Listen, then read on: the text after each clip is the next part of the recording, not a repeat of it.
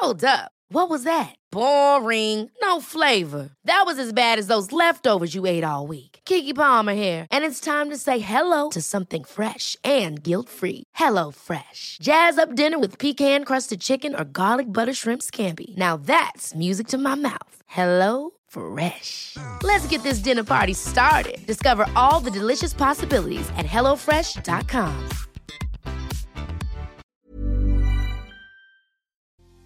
Puedes estar pasando por un mal momento, algo puede estarte doliendo muchísimo y sabes que compartirlo, comentarlo con alguien más ayudaría. Si bien es cierto, no lo resuelve, sí ayuda a no seguir cargando con esta situación, sin embargo, no lo haces. Te cuesta compartir con los demás. ¿Por qué te pasa esto y cuáles serían los verdaderos beneficios de compartir con otras personas temas emocionales? En este episodio te lo explico, así que por favor ponte cómodo, ponte cómoda porque ya estás en terapia. Hola, ¿qué tal? ¿Cómo estás? Yo soy Roberto Rocha, psicoterapeuta, y estoy muy contento de que estés por acá como todos los lunes y como todos los jueves en un nuevo episodio de En Terapia. El día de hoy vamos a hablar acerca del por qué nos cuesta tanto compartir lo que sentimos, por qué se me hace tan difícil expresar una emoción, poder decirle a la otra persona, realmente me siento mal.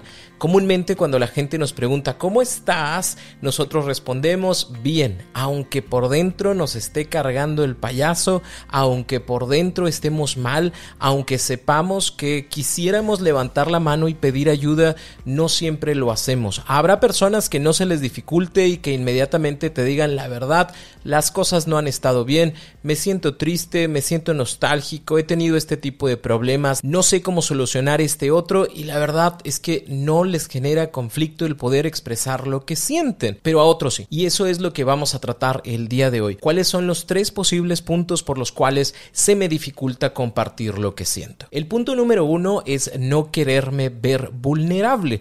Tenemos una idea, una imagen de que yo soy el papá, la mamá, el jefe, la jefa, el compañero de trabajo, el amigo, que todo puede, que todo hace, que nada se le dificulta y que los demás no tendrían por qué saber qué es lo que pasa en mi vida. Porque si se dan cuenta de que también hay cosas difíciles para mí, que si se dan cuenta de que también me pongo triste, que si se dan cuenta de que también me enojo en casa, que hay situaciones que me frustran, pues lamentablemente voy a perder esa imagen. Y no lo cuento porque no quiero que piensen que soy débil, no lo cuento porque creo que me van a tener lástima y van a decir, pobrecita, pobrecito que está sufriendo por esta situación.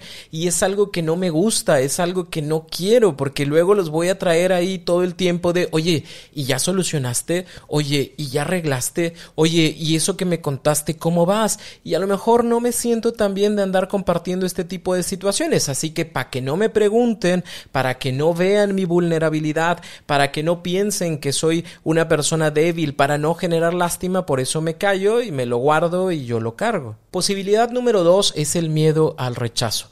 A lo mejor sí, yo ya había compartido y comentado con algunas otras personas una situación.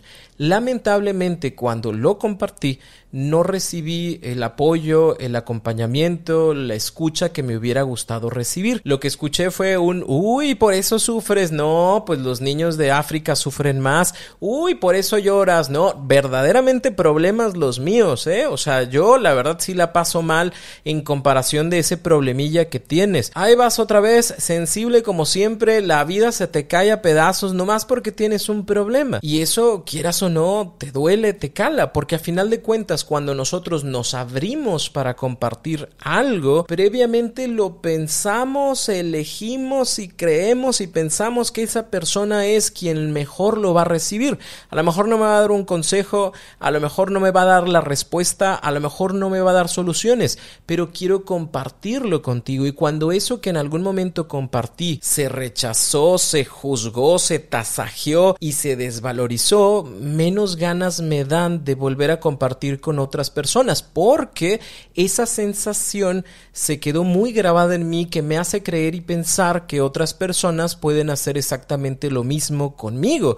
Puede ser que ese haya sido papá, mamá, puede ser que ese haya sido una pareja, puede ser que ese haya sido una amistad, puede ser que haya sido cualquier persona y de ahí yo pienso que cualquier otra persona va a reaccionar de la misma forma y por eso mejor me lo guardo, me lo callo y lo cargo yo. Y la posibilidad número tres es no saber cómo expresar nuestras emociones. Si bien es cierto, nadie de nosotros nació con un diccionario emocional que nos dijera, ah, lo que estás sintiendo es esto.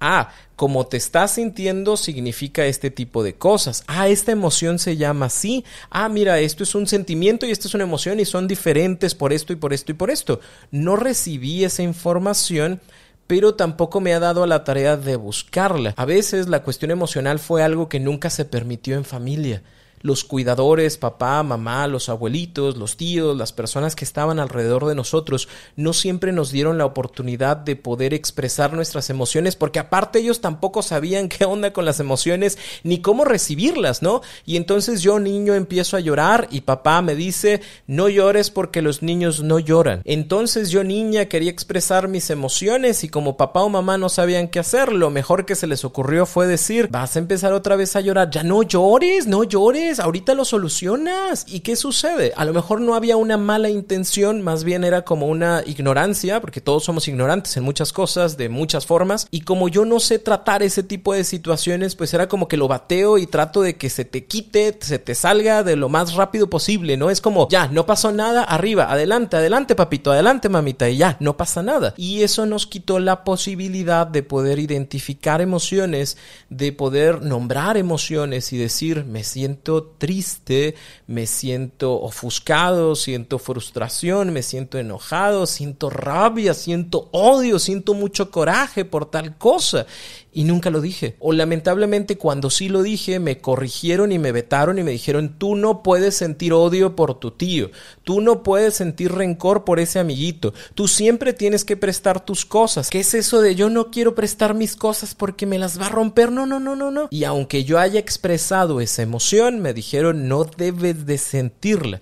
Y fui aprendiendo y asumiendo que las emociones no se expresan, no se dicen, o incluso pude haber escuchado con papá o mamá el tema de, otra vez, quieres hablar? ¿De qué quieres hablar? Es un problema, siempre es un problema, estás triste, resuélvelo, estás enojada, resuélvelo. ¿Para qué vienes y me lo cuentas? Nomás para estar más triste. No, no, no, ánimo, echarle ganas, hay que hacer las cosas, ta, ta, ta, ta, ta, ta, ¿no? Y fui aprendiendo y asumiendo que las cosas no se hablan, que cuando se habla se genera un problema, que una plática emocional es una discusión segura, así que mejor ni me meto, mejor no lo aprendo y conforme voy creciendo, pues sí, obviamente siento emociones, pero las divido entre bien o mal. ¿Cómo estás? Bien. ¿Cómo estás? Mal. ¿Por qué? Por cosas de la vida. Sepa Dios cuáles, sepa Dios con qué emociones, pero así me siento y punto, se acabó. El tema es que aunque nosotros no hablemos de nuestras emociones, nuestras emociones como quiera se van a expresar. Si yo no lo digo, si yo no lo escribo, de todas formas la emoción va a salir como de dos formas. Una, somatizando o la otra a través de arranques, a través de actitudes, a través de acciones. ¿Cómo somatizamos? Ese dolorcito de garganta garganta, ese dolorcito de cabeza, ese constante dolor de estómago, gastritis, colitis, que no es por comer garnachas todo el tiempo, sino porque hay una situación emocional que no se ha resuelto en el trabajo, que no se ha resuelto en mi familia, que está constantemente ahí y mi cuerpo lo expresa y me dice hay un conflicto, un problema que no se ha resuelto. Obviamente para cada persona es diferente y no te voy a decir, ah, si es que siempre que te duele la cabeza es porque estás pensando muchísimo en una cosa que no has resuelto. No, a veces hay dolores de cabeza porque te insolaste, a veces hay dolores de cabeza porque traes los triglicéridos muy altos, no sé. Pero en muchas ocasiones estas situaciones corporales están directamente relacionadas con temas emocionales. O bien lo expresamos a través de nuestras acciones tirar cosas, romper cosas, pegarle a la pared, cerrar la puerta bien fuertezote, todo ese tipo de situaciones, todo ese tipo de acciones, ese levantarme de la mesa y ya me voy, que tienes? Nada, no tengo nada. Si tienes algo, realmente con ese acto, con esa acción estás expresando algo. A veces nosotros no somos capaces de ponerle nombre a la emoción, pero la acción nos da la oportunidad a todos los demás que observamos de decir, sí, está enojado, está enojada, está colérica, se siente celoso, eh, trae ganas de vengarse de algo porque mira lo que está haciendo. E, es decir, si yo no lo hablo, de todas formas va a salir, se va a expresar, pero no se va a expresar de la mejor forma. Sobre todo cuando este tipo de situaciones ah, de, acción o este tipo de situaciones de, de cuestión corporal, pues digamos que tampoco nos ayudan a tener un buen contacto con la otra persona porque resulta que ya hasta le da miedo y sería completamente lógico el hecho de no quiero decir algo porque la otra persona se va a enojar y va a aventar cosas. No quiero decir algo porque la otra persona, y es algo que sucede mucho, eh, se enoja, no, no dice que se enoja porque dice, claro que no, no estoy enojado, no estoy enojada, pero ay, cómo le acelera el coche y la verdad es que me da mucho miedo. Está triste y, no come. Y yo le digo, pasa algo, ¿no? ¿no? Y no quiere comer y lleva tres días sin probar alimento, pero quién sabe qué tiene porque no dice que tiene, pero algo tiene, yo sé que tiene. Entonces, la emoción está ahí, se va a expresar de alguna forma, pero la idea es que verdaderamente nos diéramos la oportunidad de poder expresar aquello que sentimos. Ever catch yourself eating the same flavorless dinner three days in a row? Dreaming of something better? Well, HelloFresh is your guilt-free dream come true, baby. It's me, Kiki Palmer. Let's wake up those taste buds with hot, juicy pecan-crusted chicken or garlic butter shrimp scampi. Mm. Hello Fresh. Stop dreaming of all the delicious possibilities and dig in at HelloFresh.com. Let's get this dinner party started.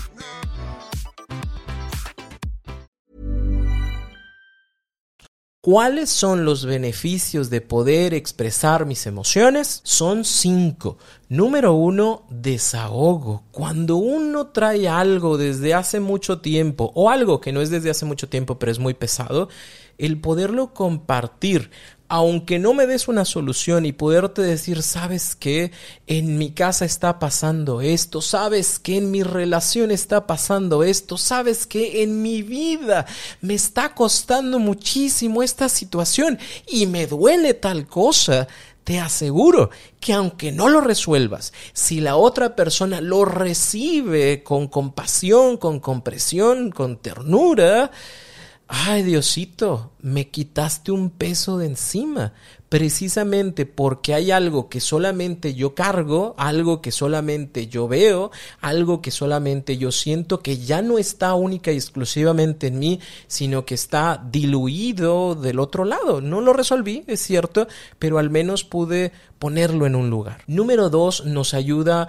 a reducir el estrés. A veces hay personas que expresan lo que sienten a través igual como de la molestia o el enojo, a través del enojo.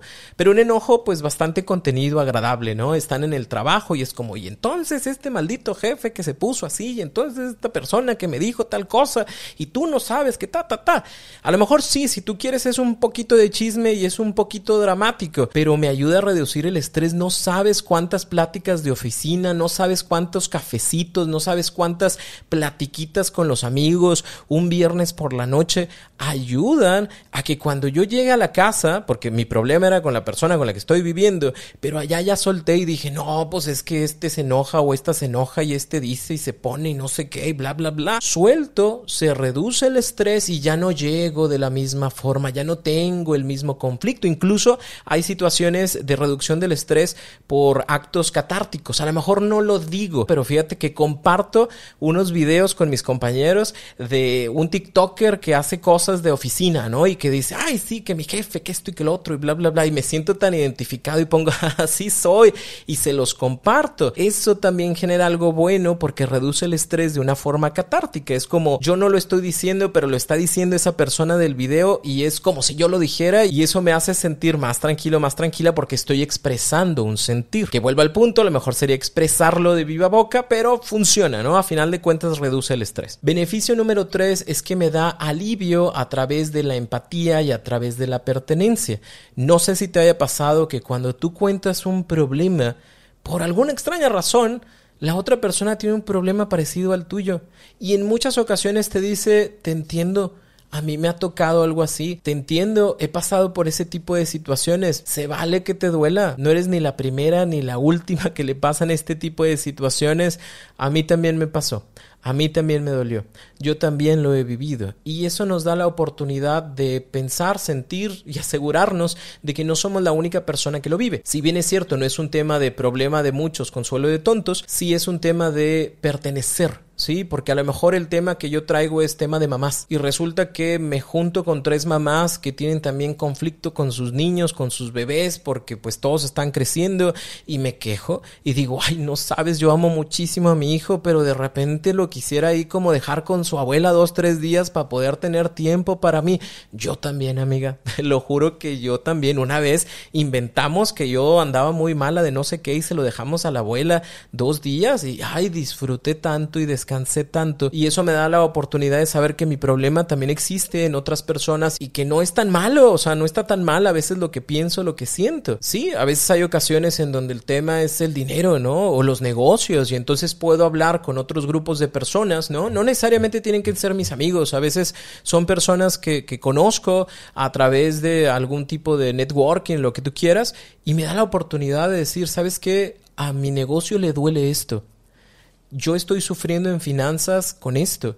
Y cuando la otra persona dice, ah, mira, a mí también me pasó al inicio de mi negocio este tipo de cosas, pero, sabes, una cosa importante es no perder la paciencia y el darte la oportunidad de organizarte mejor, ta, ta, ta, ta, ta, ta. Y eso me ayuda porque siento la empatía del otro, pero también me siento perteneciente a un grupo de personas que han sufrido cosas parecidas, ¿no? Por eso también hay terapias grupales en donde la gente se reúne, donde tiene un conflicto en común, bueno, o sea, no en común entre ellos, sino cada quien tiene el mismo conflicto, pero que se da la oportunidad de expresar, platicar y entonces ya no me siento solo, ya no me siento sola con el tema que yo traigo a la mesa. Beneficio número cuatro es que las relaciones se vuelven más fuertes y sólidas cuando nosotros nos damos la oportunidad de compartir, cuando nos sentimos escuchados por esa persona, también se crea esta sensación de que la otra persona puede compartir y entonces nos sentimos en esa confianza, nos sentimos en esa tranquilidad de que lo que yo comparto se queda en esa persona, de que lo que comparte esa persona se queda acá conmigo, de que podemos hablar de ciertos temas y eso fortalece nuestras relaciones, genera vínculos cada vez más enraizados. ¿Por qué? Porque hay situaciones que tenemos en común que podemos compartir, que sé que puedo contar contigo para este tema y que tú puedes contar conmigo para este otro y que la próxima que nos vemos está bien padre porque ya podemos empezar con algo de qué onda ¿cómo vas con aquello? Y es como, ah, bien, mira, he tratado de hacer este tipo de cosas, ha cambiado esto, ah, qué bueno, me da mucho gusto. Y luego pasamos a otros temas, ¿no? No nos centramos única y exclusivamente en el problema, sino tenemos otros temas para poder platicar, pero hay algo que nos une, hay algo que nos fortalece, hay algo que hace que esta relación sea cada vez más fuerte, más enraizada. Y el beneficio número 5 es que nos da la oportunidad de tener una perspectiva diferente de las cosas. Comúnmente, y sobre todo cuando yo le pido a la otra persona una opinión, cuando yo me doy la oportunidad de escuchar también cómo lo observa la otra persona desde una perspectiva completamente lejana a mi tema emocional. Eso me da la oportunidad de observarlo desde otra forma, desde más arriba y entonces ver para solucionar y ya no ver única y exclusivamente para, para quejarme o para que me duela, ¿no? Es como, a ver, este tema financiero, a ver, este tema de mi pareja, a ver, este tema de mis amistades, este tema familiar, o sea, observándolo desde otra posición, creo que sí tiene más facilidades de resolverse que de no resolverse. Ahora que lo pienso bien y agradeciéndote lo que me compartes, pues sí, o sea, a veces yo creo, pienso que mi problema es el único del mundo y que no va a tener solución para nunca, pero así como tú me lo planteas, así como me estás compartiendo tu opinión, pues sí, tiene sentido. A ver, no lo había pensado de esa forma. A ver, no me había dado la oportunidad de observarlo así como dices. Empiezo a cambiar la forma en la que observo las cosas. Puedo recibir motivación incluso de esa persona y entonces empezar a resolver. ¿Lo haría si no lo platicara con los demás? La neta, sí. Pero el hecho de poderte acompañar con otros, el poder tener esa palmadita en la espalda, el poder saber que hay otras personas que viven situaciones como las tuyas, el tener esta perspectiva me va a ayudar a tal vez resolverlo más rápido, me ayuda a no sentirme tan solo, tan sola en la solución de los conflictos y poder compartir también con alguien las modificaciones, los cambios, ¿no? Porque entonces ya hice tal cosa y fíjate que me funcionó mucho lo que me dijiste, te agradezco y eso nos lleva a una mejor interacción y una mejor forma de resolver nuestros propios conflictos. Pues sí, está todo muy bonito, pero a mí se me dificulta ponerle nombre a lo que siento, me da miedo, cómo le hago y demás. Te voy a compartir técnicas para poder vencer el miedo, hablar de lo que sientes, pero también en dado caso que estás en contacto con alguien que no comparte, ¿no? Y es como importante que empecemos a compartir, te voy a dar también algunos tips que puedes hacer. Esto lo vamos a realizar en el próximo episodio para tener un poquito más de tiempo y poder desarrollar esos dos temas. Espero que esta información te ayude, te sirva. Por favor, si estás en Spotify o si estás en YouTube, deja ahí tu comentario para saber con qué te quedas de este episodio, en qué te iluminó, qué te hizo pensar, qué pudo empezar a cambiar para ti. Igual si tienes alguna pregunta, ponlo ahí con todo gusto. En el próximo episodio la voy contestando. Recuerda que si quieres conocer un poquito más acerca de la inteligencia emocional, que es parte de este tema de comunicación emocional, puedes ir a www.robertorocha.com.mx diagonal talleres en línea, en donde vas a encontrar el taller emocionalmente inteligente, que es un taller que nos enseña a ponernos en contacto con nuestras emociones, a ponerles nombre y a encontrar la forma de utilizar las emociones a nuestro favor. Recuerda introducir el cupón en terapia todo junto para que tengas un 40% de descuento en este taller y en cualquiera de los demás talleres. www.robertorocha.com.mx diagonal talleres en línea. Sígueme en todas mis redes sociales, Roberto Rocha en cualquiera de ellas, Instagram, Facebook, YouTube, TikTok. Me va a dar mucho gusto que nos podamos ver por allá y poder responder alguna de tus preguntas. Me voy a tardar un poquito, pero te las voy a responder. Y primeramente Dios, nos escuchamos en el siguiente episodio para que aprendas a comunicarte emocionalmente. Recuerda, ponte cómodo, ponte cómoda porque ya estás en terapia.